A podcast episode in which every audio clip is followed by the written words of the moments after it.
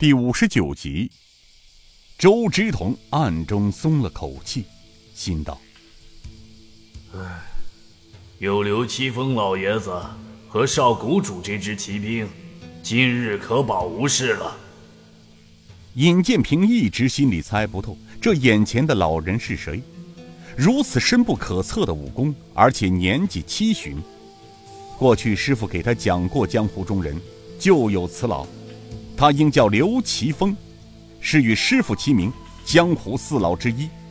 听师傅说，他有个年仅七岁的孙女。再仔细看那少年，年纪不过十二三岁。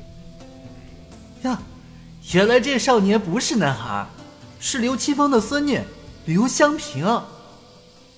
此刻的刘延昌，一块粉脸变成了猪肝色，他怎么也想不到。还真是刘奇峰老鬼。刘奇峰与大宁河金刀王家是世亲，而大宁河金刀王家又是皇亲。眼下晋南王就在大驾宁河省亲，这周之同押送的这趟镖，正是要送到大宁河。刘延昌顿时想明白了，绝不能让这只锦盒落在晋南王的手里。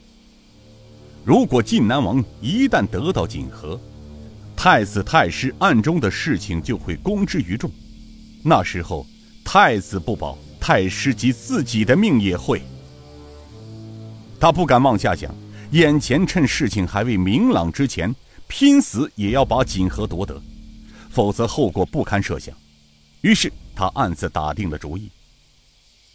他走到刘奇峰近前，回身向旁边站着的武雄道：“滚一边去！”有眼无珠的东西，刘老爷子面前容得你们放肆，真是老寿星吃砒霜，活得不耐烦了。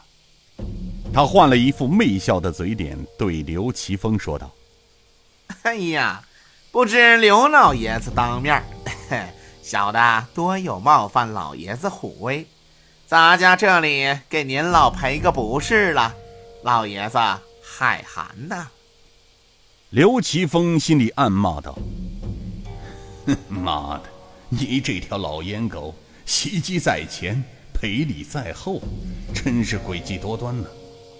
哼，老夫倒要看看你这条烟狗还会玩出什么诡计来。”他大烟杆往桌子上裹了裹，漫不经心地从烟袋里装满了烟丝，含在嘴里，从袖中掏出了火引。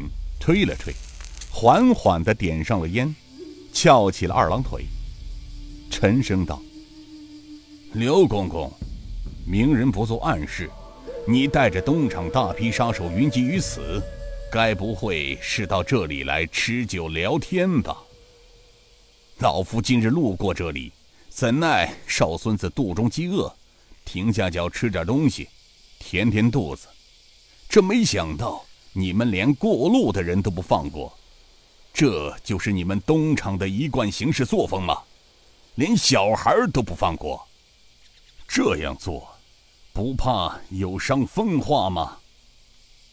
刘奇峰说到这里，他又在鞋底上扣了扣烟灰，慢条斯理的又道：“一个十二三岁的小孩，你们都不放过，他能知道什么？”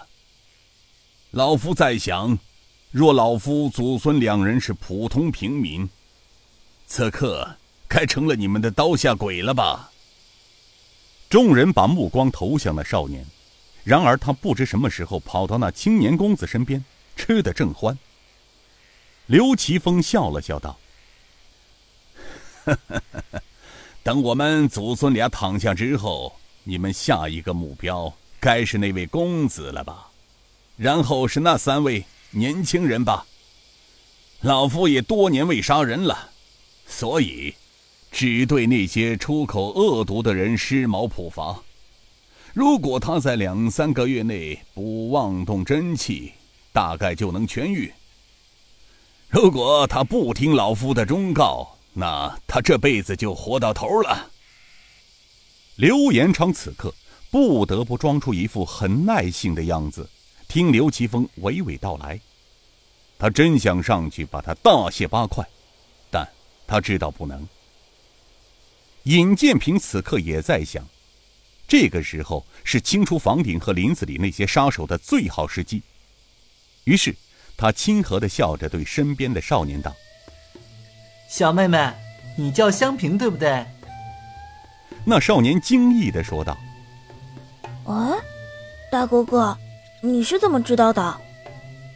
尹建平笑着说：“香儿，大哥哥是怎么知道的？”过一会儿你就知道了。